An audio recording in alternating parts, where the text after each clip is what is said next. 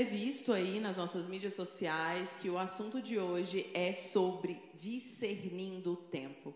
E aí eu já quero te perguntar e já deixar aí uma enquete junto ao nosso chat. Você vai ver aí essa enquete perguntando para você que está assistindo se você sabe discernir o tempo da sua vida, o tempo que você está vivendo nesse exato momento.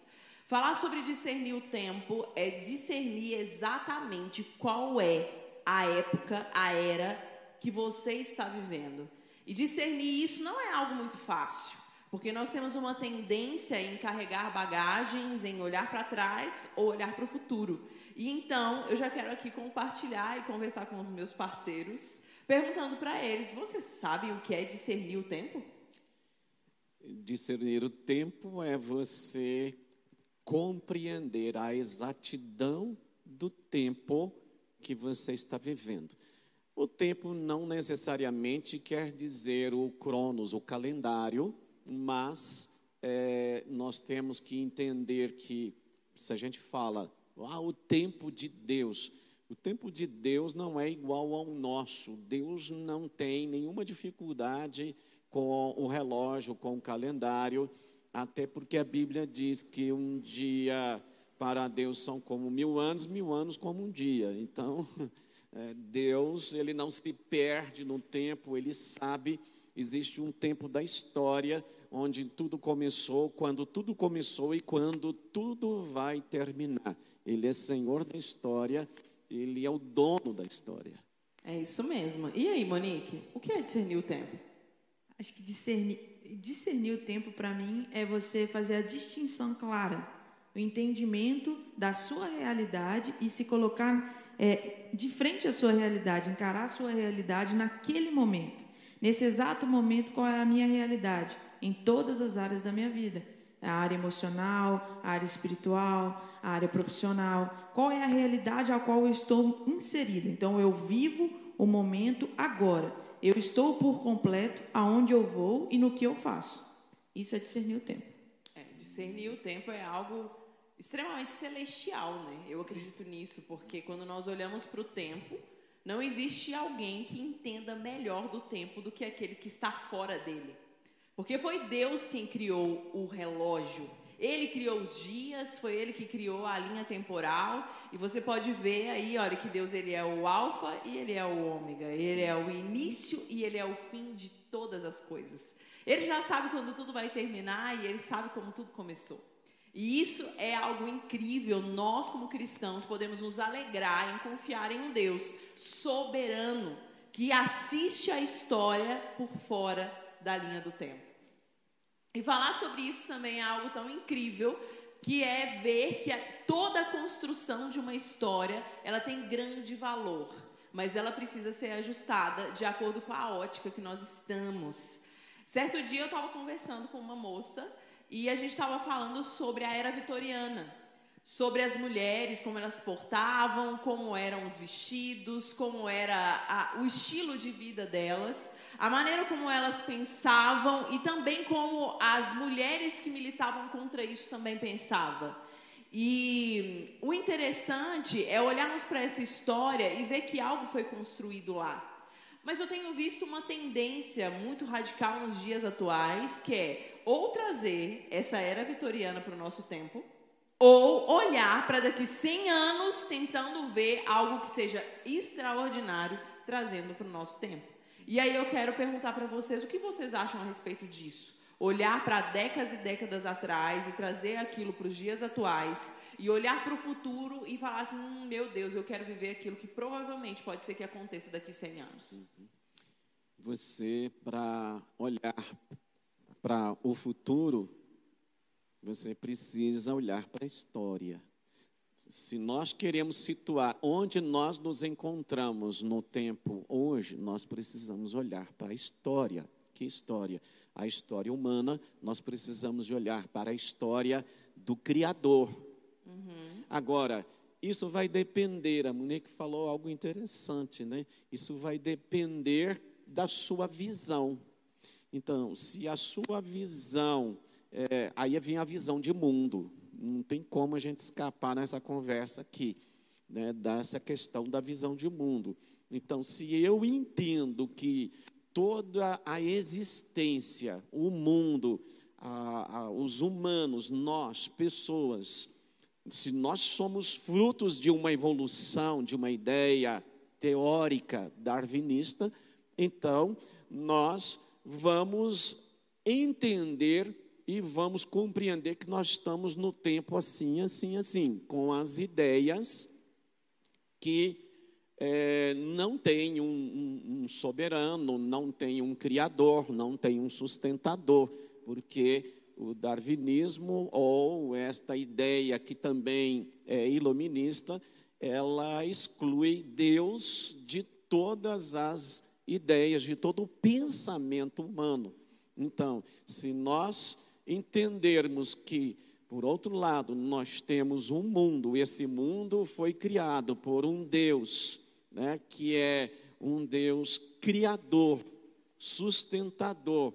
E como você havia dito, ele não está, ao mesmo tempo que ele está fora da sua criação, porque ele foi quem a criou, ao mesmo tempo ele está dentro dessa criação, ou seja, ele se importa com ela. Então, o tempo que você vive, Sherida, é importante para Deus. Ele tem todo interesse no seu tempo, no nosso tempo, no lugar aonde nós nos encontramos e nesse tempo de vida. A ideia de quem sou eu, por que, que eu existo, por que, que eu estou aqui, qual é o propósito da minha vida, tudo isso está ligado a esse tempo de Deus, esse tempo que vem acompanhado de planos, de propósitos de Deus para a nossa vida. O, a, a, percepção de tempo ela está ligada à, à identidade, à individualidade de cada um. É, quando Deus alinha, ele cria um propósito para Sherda, para o pastor Ronaldo, um propósito para mim, ele estabelece um tempo diferente para mim, um tempo para o pastor e um tempo para Sherda. Então, quando fala-se discernir o tempo, é ter essa concepção de que o tempo das coisas que vai acontecer na sua vida é diferente do que vai acontecer na vida do outro. Porque é, a Shed, ela, ela questionou a respeito da, da percepção daquelas pessoas que vivem muito presas ao que aconteceu no passado e à cultura do passado, e aquelas que fiquem, vivem presas ao que vai acontecer no futuro. E eu acredito que a problemática de você não se localizar no, no plano real que você está, no hoje, no agora, é que você se torna uma pessoa angustiada e uma pessoa ansiosa. Aquela pessoa que vive muito o passado e as glórias do passado e ela contempla somente o que aconteceu no passado, ela é uma pessoa angustiada, porque ela não vai ter essa mesma percepção agora no presente, porque a, a, a sociedade ela evolui, a cultura ela modifica. E aquela pessoa que vive o plano futuro, ela vive frustrada porque ela coloca uma ansiedade sobre algo que ainda vai acontecer, que pode acontecer e que talvez nunca aconteça. Então, o problema de, de você não ter esse discernimento do tempo, de você não ter essa noção, essa concepção clara da, no momento em que você está vivendo, é que ou você fica preso numa angústia, ou você fica preso numa ansiedade. E aí, é, essas, essas duas é, é, prisões, né? elas te impedem de contemplar o que está acontecendo agora. E, e, e, te impedem de perceber que aquilo que você faz agora é que vai definir também o que vai acontecer lá na frente. Porque lá na frente você vai colher os frutos do agora. E ela te impede de perceber também que aquilo que você já fez no passado pode melhorar para não acontecer no futuro. Então, quando a gente não tem esse discernimento, a gente está é, tá desalinhado nessa ideia de, de tempo natural e o tempo da, de todas as coisas, o tempo espiritual, o tempo daquilo que Deus tem para você, entende? Uhum. É, é interessante falar que se você não discernir o tempo, você vai lutar contra ele. É interessante porque as pessoas hoje em dia, elas não desejam as marcas da velhice. Você olhar para você e ver quantas mulheres, por exemplo, lutam contra as rugas que estão no rosto luta contra o cabelo branco que está na cabeça. E não aceitam e não discernem o tempo que elas estão utilizando o benefício da maturidade a favor delas mesmas. E isso é algo incrível. Nós podemos perceber que Deus possibilita que cada um de nós experimentemos a maturidade com excelência. E falar sobre maturidade é falar sobre marcas. E isso não tira de nós, de maneira nenhuma, marcas que são tão profundas que geram desconfortos emocionais. Quer falar, pastor, sobre isso? Eu acho que você pode falar muito bem sobre essa questão. É, na realidade, temos aí, é, a gente precisa, me vem à mente um texto que o apóstolo Paulo fala aos Coríntios, e ele disse assim: quando eu era menino, eu pensava como menino. Uhum. Eu falava como menino, me sentia como menino e agia como menino. Aí ele diz: Mas agora eu não sou mais menino, eu não sou mais uma criança. Uhum. Então eu agora assumo um posicionamento de uma pessoa adulta. Então, no caso, quando alguém vive esse passado que a Monique citou, ou você está falando, é, fica presa nesse passado, então, na realidade, ela fica presa nessa fase de criança. Uhum. Mas quando ela cresce, o que o apóstolo Paulo está falando à luz da psicanálise, por exemplo, ele está dizendo: agora eu não sou mais menino, eu sou adulto. No fundo, ele está dizendo: eu, eu amadureci, eu deixei as coisas de menino, Agora, eu sou adulto, eu sou capaz de cuidar da minha criança interior, eu sou capaz de ser gestor das minhas emoções, das, dos meus pensamentos, aquilo que está no meu interior. E eu posso, neste mundo tão difícil que está hoje, eu posso fazer boas escolhas, eu posso é, definir o que eu quero, o que eu não quero, mas eu tenho esta definição a partir de um ponto que é um ponto que Deus estabelece para a minha vida. Então é mais ou menos isso. Eu quero viver. Então tem tanta gente dizendo: "Ah, eu quero viver o propósito de Deus na minha vida. Ah, eu quero viver a vontade de Deus na minha vida". Deixa eu te ensinar como é que você faz. Você morre morre para o seu ego, o seu eu, você morre para estas memórias passadas, depende do Espírito Santo para curar o seu interior, e aí sim você vai viver a vida que Deus planejou para você viver. É impossível você viver duas vidas, ou você vai viver a sua vida, ou a vida que Deus planejou para você viver. É verdade, não tem como caminhar é? com as duas coisas, né? É. Ah, eu vou servir a Deus com completude e eu vou também ser eu completa. Não uhum. existe essa possibilidade. É. Então tem que ficar livre deste interior, destas memórias passadas, feridas, destas dificuldades, olhar para frente, que esse é o convite que Paulo faz, né? Olhando para ele, que é em Cristo, porque ele é autor da vida. Ele é a minha vida, a nossa vida, e Ele quer dar vida a quem não tem.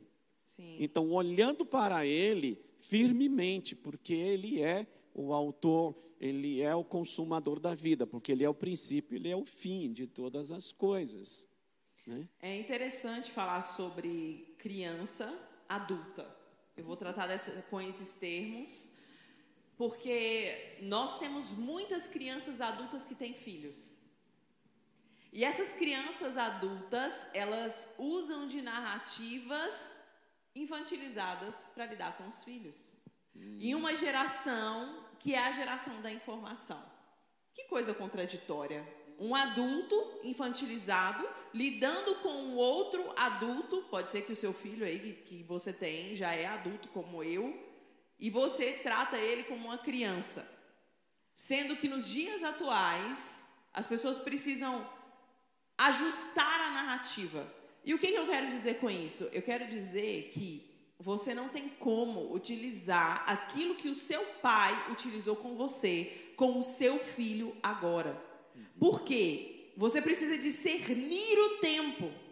Qual é o tempo que você está vivendo? Não tem como eu, por exemplo, ensinar os meus filhos que Deus vai me dar da mesma maneira, com a mesma linguagem que a minha mãe me ensinou. Mudou de estação, mudou de tempo, Sim, né?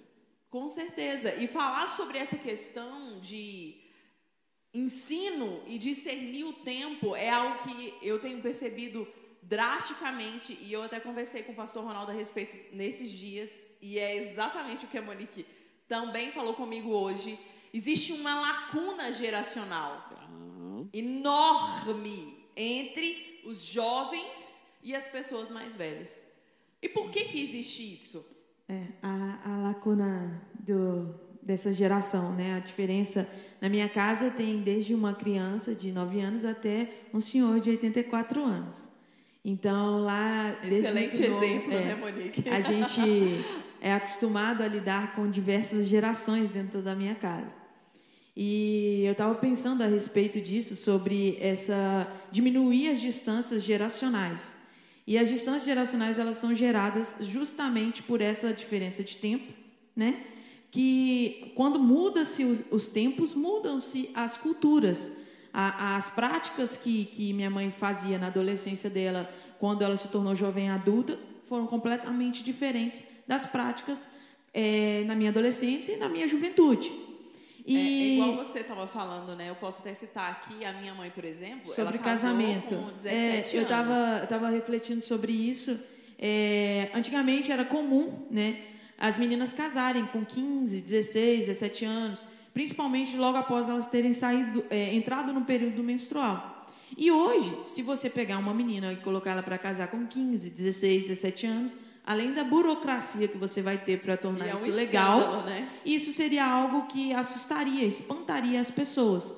E isso significa que o quê? A chave da geração ela mudou, a cultura ela mudou, a sociedade como um todo ela mudou, porque a sociedade está em constante movimento. E isso é natural.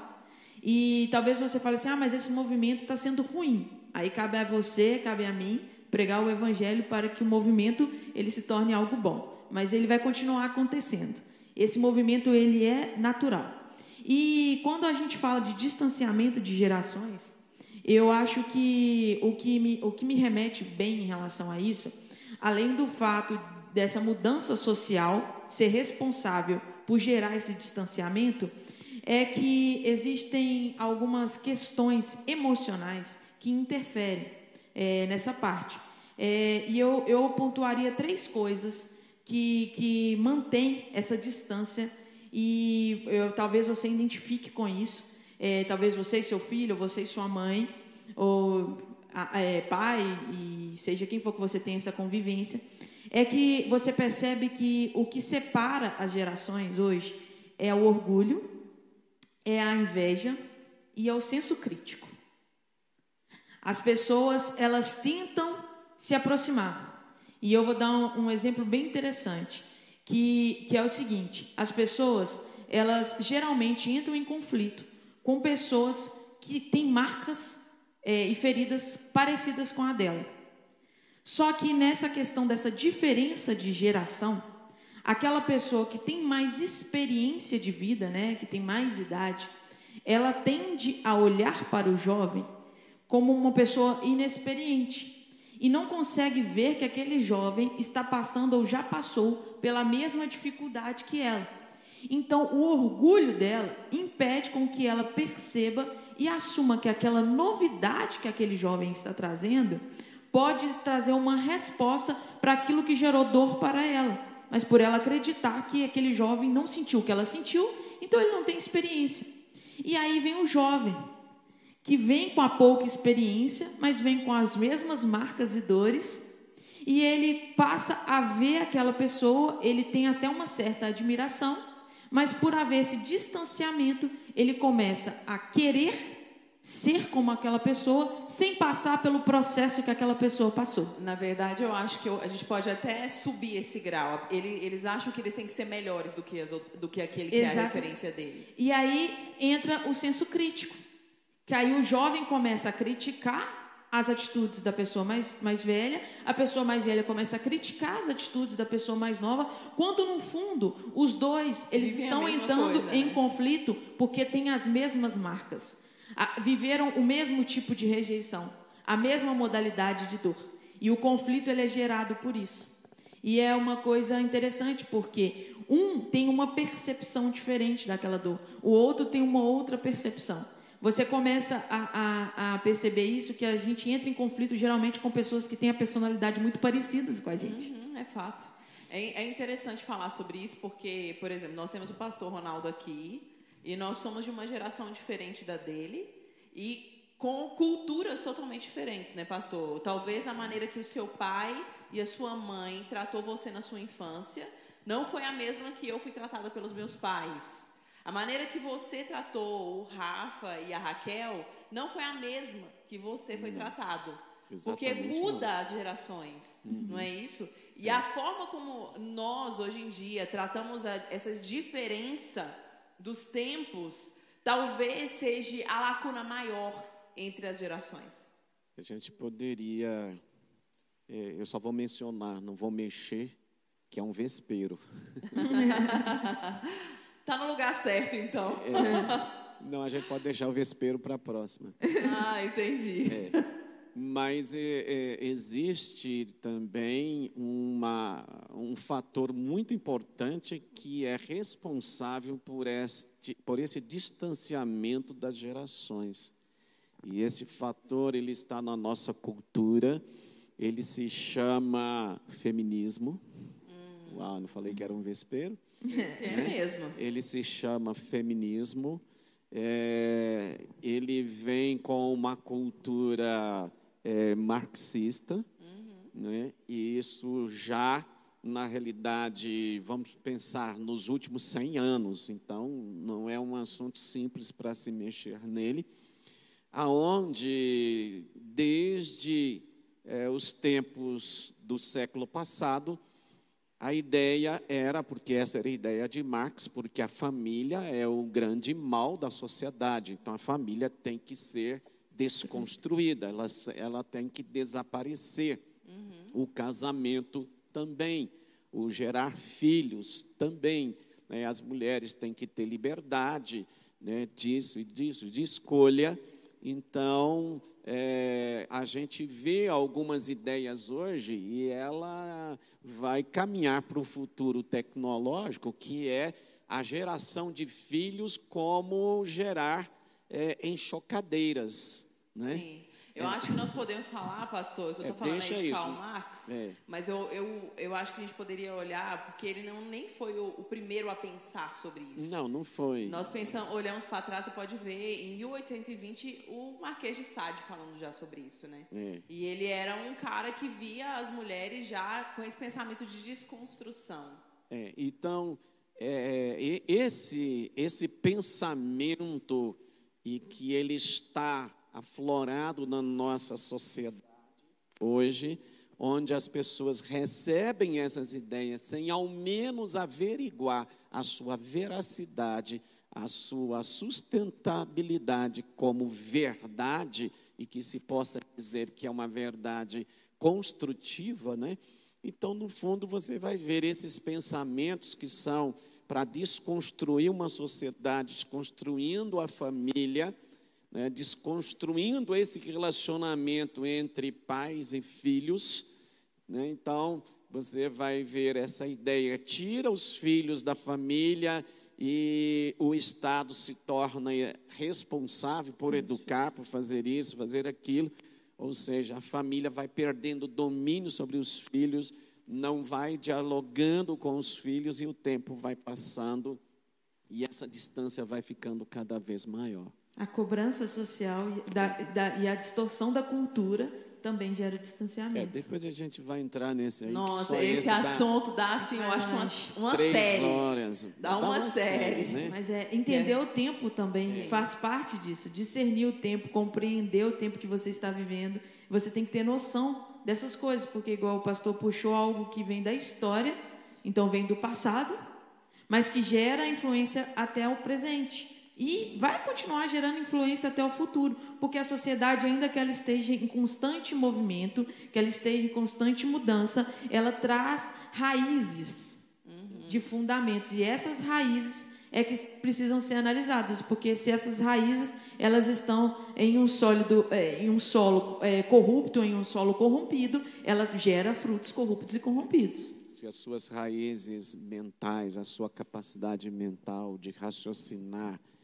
e, e de concluir, né, está em uma cosmovisão, você vai pensar como todo mundo pensa naquela visão. E hoje é interessante, porque as pessoas vão porque elas têm uma necessidade de pertencer. Aí veja bem, porque dentro da própria família os filhos já estão desagregados, eles não sentem o pertencimento familiar, eles não vivenciam esse pertencimento. Então, eles vão buscar grupos, aonde é o lugar mais fácil aqui na internet é o lugar mais fácil de achar ah, grupos, ideias. As pessoas uhum, seguem esses filhos mais novos, adolescentes, por exemplo, eles seguem ideias. Sim. Eles não sabem o significado do que estão seguindo, das ideias, de um modo geral, não sabem, mas eles seguem ideias. E, né? e passam a viver uma realidade que não é a realidade deles. É. Então, eles começam a tomar. É, iniciativas começam a tomar decisões baseadas em realidade de outra, daquilo que outras pessoas estão apresentando e que também não são a realidade delas, que dificilmente as pessoas apresentam de verdade aquilo que são é nas redes sociais. Tempo, né? É e não consegue discernir queria, esse tempo. Eu queria mostrar um texto de Eclesiastes 3, que ele diz assim: Tudo tem seu tempo determinado. E há tempo para todo propósito debaixo do céu.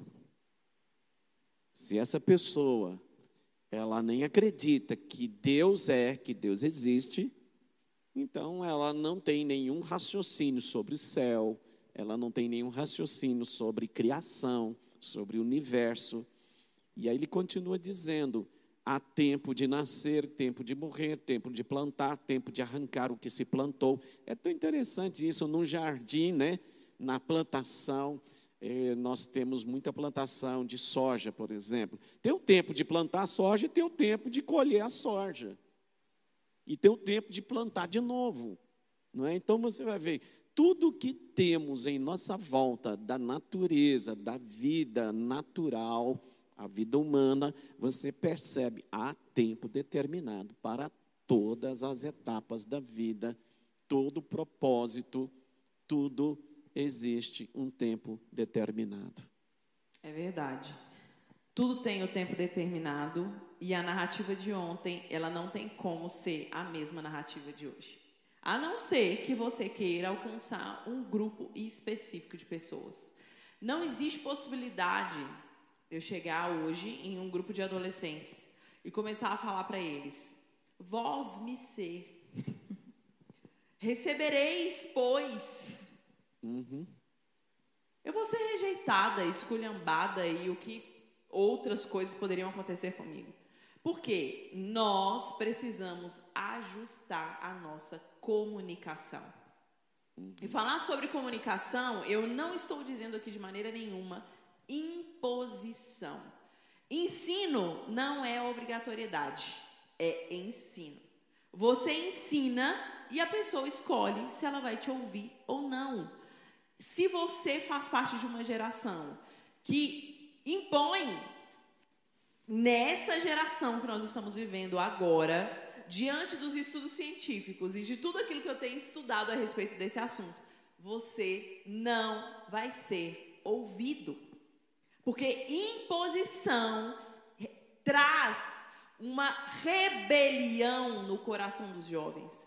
E essa rebelião já tem a ver com o espírito que atua na nossa sociedade.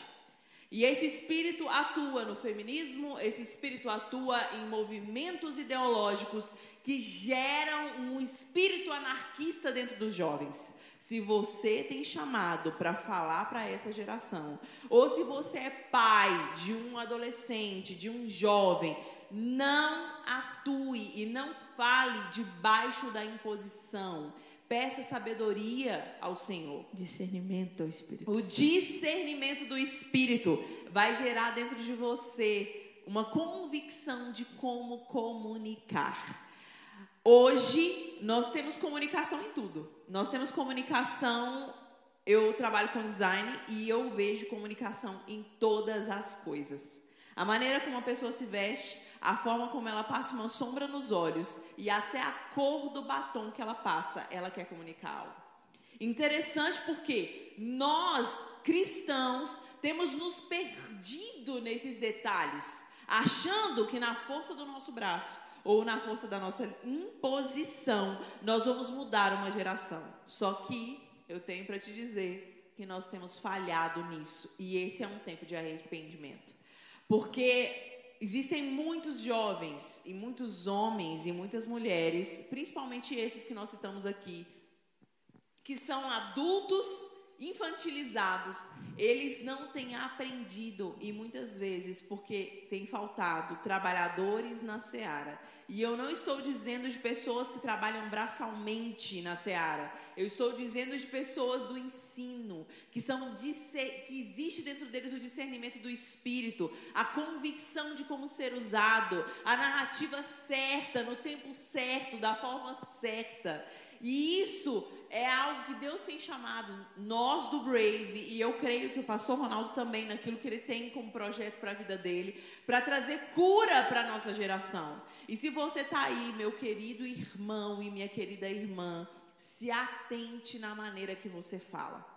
Ah, você está dizendo, Sherida, que eu preciso ser uma pessoa branda, que eu preciso ser uma pessoa omissa. Aí eu quero falar para você que ser um pacificador não é ser um passivo. Nós falamos sobre isso aqui na, na última live. live. Você pode ser uma pessoa pontual, enérgica, mas com sabedoria. Ser guiado pelo Espírito é algo tão maravilhoso, né? Que ele vai colocando as palavras no tempo certo, da forma certa, e desconstrói tudo aquilo que a rebelião e o espírito anarquista têm feito. Ah, a gente está aqui em três pessoas, a gente falou um pouco sobre as diferenças de gerações, e a gente está falando sobre discernimento do tempo. E cada um está trazendo aqui de acordo com aquilo que tem da sua concepção. E é interessante, porque vocês estão podendo ver como que acontece de fato. Você está trazendo um discernimento do tempo em relação à linguagem e a diminuir as distâncias em falar com as pessoas a fim de propagar o evangelho da maneira que atende e que gere transformação. O pastor está falando sobre o discernimento do tempo para que as pessoas diminuam as distâncias e entender aquilo que está sendo destruído dentro do âmbito da família por conta dessa diferença de gerações. Sim e das pessoas não estar discernindo o que aquilo que foi feito no passado tem gerado de consequências agora no presente.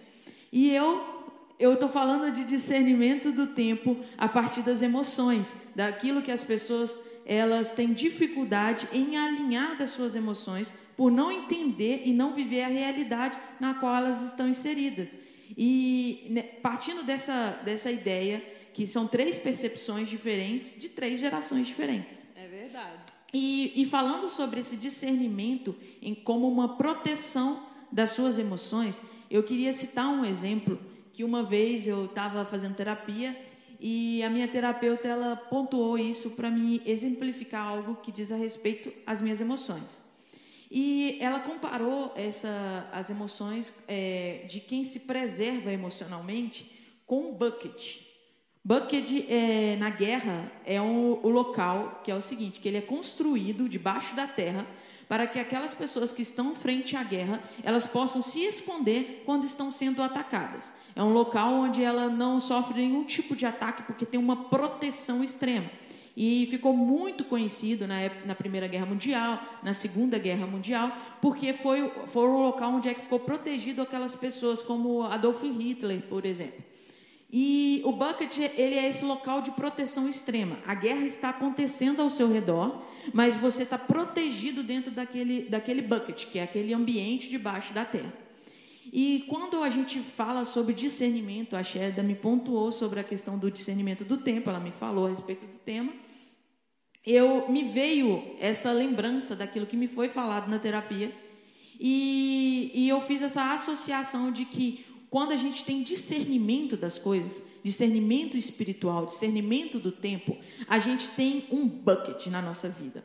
E você vai definir aquilo que você vai colocar ali dentro. Então, por exemplo, é, no âmbito das emoções, nós estamos vivendo uma época em que a todo tempo a, a sociedade nos cobra um posicionamento. E esse, essa cobrança de posicionamento em tudo que a gente vai fazer gera um descontrole emocional. Porque a gente precisa entregar uma resposta que talvez você não esteja pronto para poder definir e discernir qual é a resposta correta. Mas a sociedade, nesse constante movimento, tem te cobrado respostas e posicionamentos. E quando você tem um discernimento do tempo, quando você compreende a realidade com a qual você está inserido, você coloca no seu bucket espiritual as suas emoções. Você sai para a guerra para atacar quando tem que atacar. Mas quando você está vendo que o seu inimigo está te atacando, você está diante de uma situação com a qual você não está dando conta de lidar naquele momento, você não sai dando uma resposta que a sociedade está te cobrando.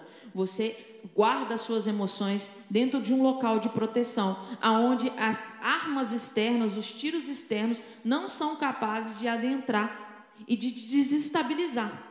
Então, discernir o tempo para mim está muito ligado ao fato da pessoa ter relacionamento com o Espírito Santo trazendo para o nosso contexto do cristianismo. A pessoa que tem relacionamento com o Espírito Santo, ela tem a capacidade de guardar as suas emoções dentro do bucket. Ela tem a capacidade de definir o momento de atacar e o momento de se proteger. Ela tem a capacidade de não sair se posicionando diante daquelas coisas com as quais ela ainda não tem preparo emocional e intelectual para poder estar tá falando a respeito. E o problema é que hoje nós temos nos colocado numa posição de pós-graduados e doutorados em assuntos que nós não estamos totalmente prontos para dizer a respeito. E aí a gente acaba caindo no erro de ir para uma, uma guerra com armas que não são adequadas. Quando naquele momento é o momento de você proteger as suas emoções contra aquele ataque. E o discernimento, quando você tem relacionamento com o Espírito Santo, ele te dá um alerta em relação às decisões que você tem que tomar, aquilo que você tem que falar, qual é o seu posicionamento, o momento de agir e o momento de não agir. Mesmo que você negue tudo isso, né? É, porque ele te traz esse alerta, esse alerta que ele é muito importante. Então, é, eu acho que é muito interessante a gente ter essa percepção que nós, enquanto pessoas, na nossa individualidade, quando a gente acorda, a partir do momento que a gente abre o nosso olho, a gente está indo para um campo no qual a gente vai lidar com fatores externos. E se você não tem um local, se você não tem uma percepção dos seus limites pessoais, de quem você é, você expõe tudo aquilo que não é para expor, ou expõe aquilo que talvez seja para expor, mas você expõe da maneira errada. Porque você não está alinhada nesse discernimento do Espírito Santo. Você não está afiada com aquilo que, que Deus tem colocado no seu coração para você poder agir. Porque você não tem relacionamento com o Espírito Santo. É questão de entender o tempo com propósito. Exatamente. E aí eu quero falar já sobre a história de Jonas.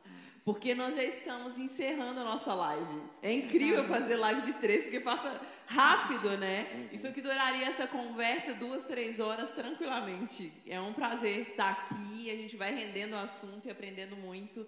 Mas falar sobre Jonas é olhar para a história dele e entender um profeta que não discerniu o tempo. Ele não discerniu o tempo de Deus para a história de Nínive.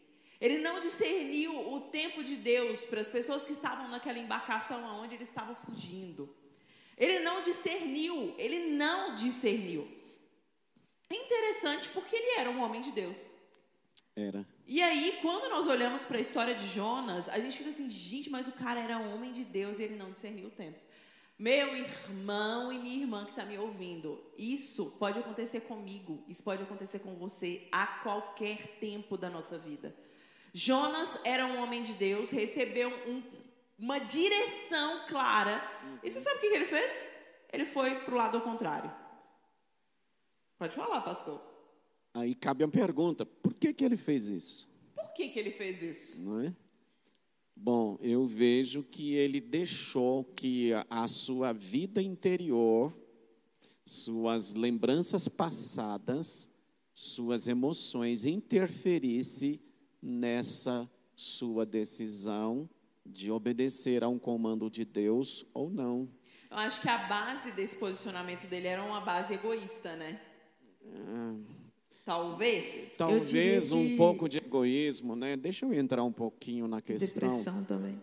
É, bom, é, é- é fácil eh, de fora, não, mas que cara teimoso e tal. Havia razões, havia motivos. Com certeza. E essas razões, esses motivos e lembranças passadas que interferiram nessas, ah, nessas tomadas de posições dele, né? Então, vamos um pouquinho de história bíblica, dos fatos dessa narrativa do texto. É o seguinte: é, Jonas, desde criança, desde criança, ele é, em Israel era de uma família sacerdotal, o pai dele era um sacerdote, e várias etapas de tempo em tempo, alguém lá na torre de vigia gritava: lá vem os, o exército assírio, ah, lá vem. O que, que acontece? O exército, a Assíria, já havia derrotado todos os reis e reinos e tomado posse deles. Faltava só Israel. Agora você imagina um menino crescendo e ele escutando aquilo, lá vem, lá vem, olha, estão distantes, vem. É mais ou menos assim, hoje é o nosso fim. Mas o que que acontecia? Havia um temor no coração daquele menino Jonas e ele foi crescendo e veio a, a sua adolescência, embora a Bíblia não fala adolescente.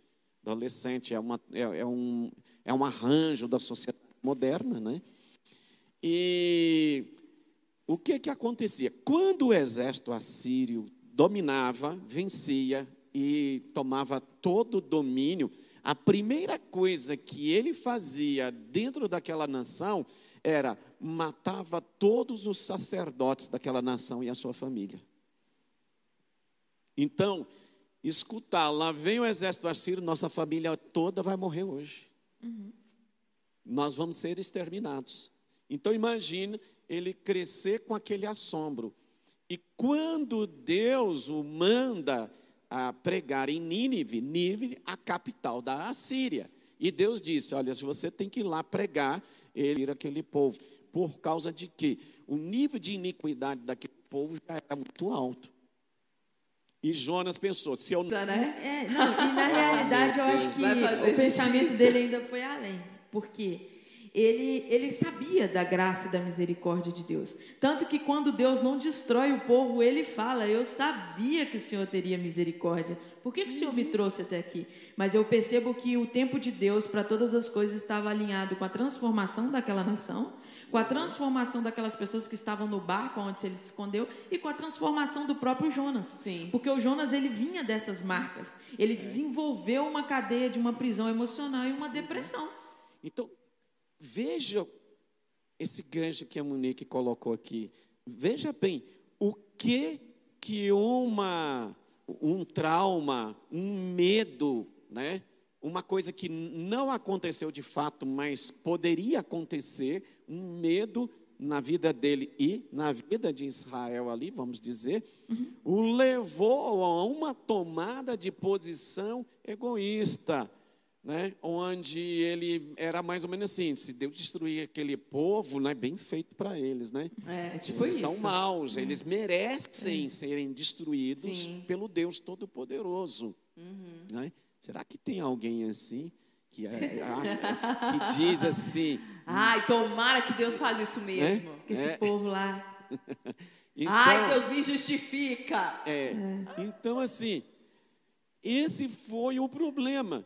Depois que o exército então destruiu os, sac- os sacer- os sacerdotes, toda a linhagem, eu não estou aqui discutindo sacerdotes de Deus, que as nações todas tinham os seus deuses, os, seus templos, Sim. os seus rituais, os seus sacerdotes. Né?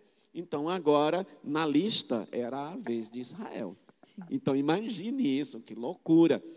E uma das coisas que eles faziam é que eles também cortavam os, eles pegavam os soldados daquela nação, cortavam os polegares e cortavam os artelhos, o dedão do pé.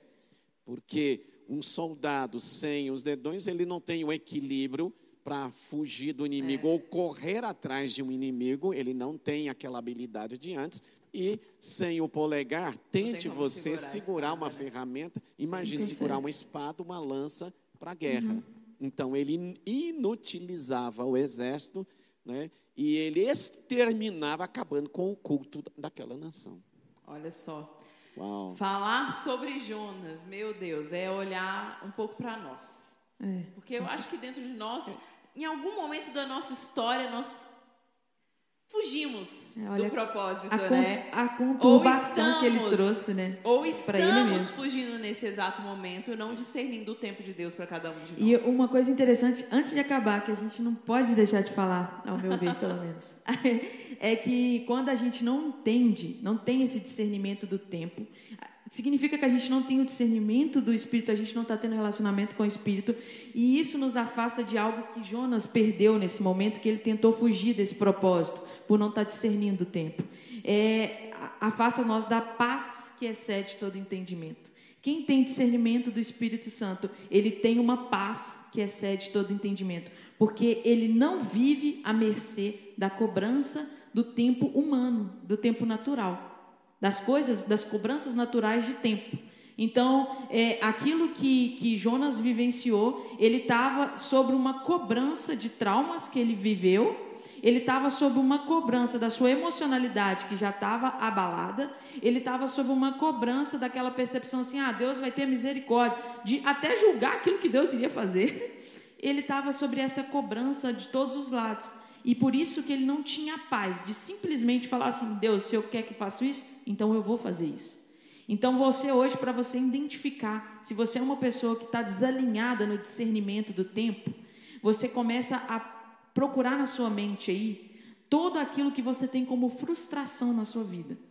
Porque tudo aquilo que você tem como frustração na sua vida, se você parar para pensar, um dia foi um sonho. Um dia foi algo que você almejou. No fundo, Um dia foi um propósito que alguém falou com você que Deus tinha para sua vida, um ministério. Aí alguém diz, mas Deus colocou Jonas no ventre daquele grande peixe. Era uma baleia, lógico, né? Eu, eu diria o seguinte, que Jonas que se pôs naquele lugar. Eu também concordo. Eu acho que ele foi caminhando, né? Pulou no mar assim, peraí, abre a boca aí que eu vou entrar aí dentro. Isso entra muito naquilo, né? Não, mas isso assim, assim, com fulano de tal, fulano não merece. Vamos analisar. O que, que fulano No fez? fundo, a gente acha que não merece. Eu, é, eu vou dizer o seguinte: a gente tem a vida que merece, nós estamos no lugar que nós nos, nos colocamos. É verdade.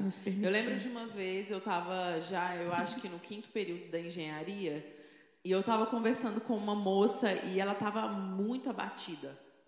E ela estava falando comigo assim, nossa, Sherry, eu estou muito mal porque eu estou no quinto período de engenharia e eu não tenho nada na minha vida. Interessante porque naquela mesma época eu estava passando pela mesma crise. Aham. Sabe aquela crise assim que você fala, tipo, meu Deus, eu tenho 30 anos nas costas e eu não sou formada, eu não estou numa multinacional, eu não tenho uma influência social, eu não tenho nada na minha vida. Não tem paz de espírito. Aí imagina só, e eu tava pensando nisso. E essa moça veio compartilhar o coração dela comigo. Aí eu falei com ela, falei assim, ah, é, interessante é esse pensamento seu. E dentro de mim eu tava pensando, meu Deus, é a mesma coisa que eu tô pensando. Aí ela virou pra mim, olha só pra você. Aí eu fiquei parada assim, olhando pra ela, meu Deus, o que, que essa menina vai falar? Aí eu falei, olha só pra você, você já tem uma casa, você já tem carteira de moto, você já tem uma moto, você tem um marido que cuida de você, você tem um ministério, você discipula um tanto de gente. Olha como que você é uma mulher próspera. Pronto. Aí eu, hum, entendi. Entende? Muitas vezes os, os tempos que nós temos vivido, você que está aí nesse exato momento ouvindo essa live, está perdido. Os seus olhos estão turvos para ver o tempo que você está vivendo. Talvez esse exato momento seja um momento na sua vida de plantação. E você está cansado, você está exausto, você está plantando, semeando muito. Você está fazendo cursos, investindo e fazendo muitas coisas. E você está doido para respirar e falar: ai, passou. Mas você precisa discernir o tempo. Dê tudo, o seu máximo, o seu melhor nesse tempo que você está vivendo. Porque é nesse tempo de semeadura é que você vai determinar o quanto você vai colher. Falar sobre discernir o tempo é saber em qual lugar você está no momento da sua vida. Isso não é uma coisa fácil, não é, eu não estou dizendo aqui para vocês esse exato momento que aconteceu comigo. Eu estava ali achando que eu estava no tempo errado, que eu já estava ultrapassada, que os meus amigos, que eram muito mais novos do que eu, já estavam fazendo estágio em multinacionais e eu estava ali, olha, com uma ralé do meu grupo. E naquele exato momento Deus me mostrou que eu estava no tempo certo, fazendo a coisa certa, do jeito certo, com as pessoas certas. E é exatamente isso que eu quero dizer para você nessa noite. Existem duas coisas. Ou você está naquele lugar de procrastinação, de desobediência ou de egoísmo, como Jonas uhum. se encontrou, protelando aquilo que Deus já mandou você fazer mil vezes ou você está nesse lugar achando, fazendo tudo isso e achando que você está fazendo nada. Então peça ao Espírito Santo para que você possa discernir o tempo que você se encontra. Eu quero já aqui caminhar para o finalzinho dessa live, pedindo as considerações finais para os meus parceiros aqui. Monique? sobre as minhas considerações finais sobre discernimento, é, primeiro você buscar se relacionar né, com o Espírito Santo, pedir ele entendimento daquilo que você não consegue compreender e pedir ele essa paz, porque é essa paz que vai te ajudar a permanecer nos dias difíceis, vai te dar o, o feeling, o discernimento das coisas, daquilo que você, qual é o momento de agir e qual é o momento de se guardar diante de alguma situação. Qual, é, qual é, são as armas que você vai utilizar para poder lidar com cada situação e com cada área da sua vida. E para fechar, assim, eu, eu, eu colocaria que a gente precisa viver a nossa realidade, parar de querer nos comparar com os outros, porque o tempo ele é uma característica individual. E se você não entender que o tempo da sua vida é diferente do tempo da vida do outro, que é diferente do tempo natural, que é diferente do tempo de Deus para todas as coisas, você vai viver uma constante angústia ou uma constante frustração. Eu quero dizer para você, é, busque a Deus. Uma das grandes e extraordinárias vantagens de se buscar a Deus é que se você busca Deus, e esse buscar não é um momento, é você ter um estilo de vida. Você verá que a Escritura mostra que você tem um intercessor, que é o sumo sacerdote Jesus, que o tempo todo ele ora, ele intercede por você junto a Deus, segundo a vontade de Deus para a sua vida. Essa é a razão por que a gente está firme aqui. Ele é o nosso intercessor. Né? Então, Há um texto de Salmo 25: se você busca Deus, você vai alcançar o temor do Senhor. E se você alcança o temor do Senhor, sabe o que vai acontecer? Ele vai te instruir o caminho que você deve escolher. E você vai se, se encontrar num tempo de Deus. Então, é muito importante. Talvez seja uma pessoa é, você seja uma pessoa que você está fazendo muita coisa, mas menos o que Deus te mandou fazer. Talvez você esteja fazendo o que Deus mandou outro fazer, mas deixa eu te dizer, você não se realizará fazendo o que Deus mandou outros fazerem. Você vai se realizar fazendo o que Deus mandou você fazer no tempo de Deus, no propósito de Deus. Amém? Amém. amém. Mais do que isso, só isso, não é, pessoal? E eu quero aqui abençoar a sua vida. para que você possa receber da parte de Deus a direção do Espírito Santo para discernir o tempo que você se encontra. Se é o tempo do basta para as desculpas ou se é o tempo de descansar naquilo que Deus te chamou para fazer. Eu quero abençoar o seu coração para que você possa prosperar no discernimento dos tempos da sua vida. Que o Senhor abençoe você nessa noite e que ainda nessa noite ele possa ministrar no seu coração em qual tempo você se encontra. Nós encerramos por aqui a live do Brave. Eu quero pedir para você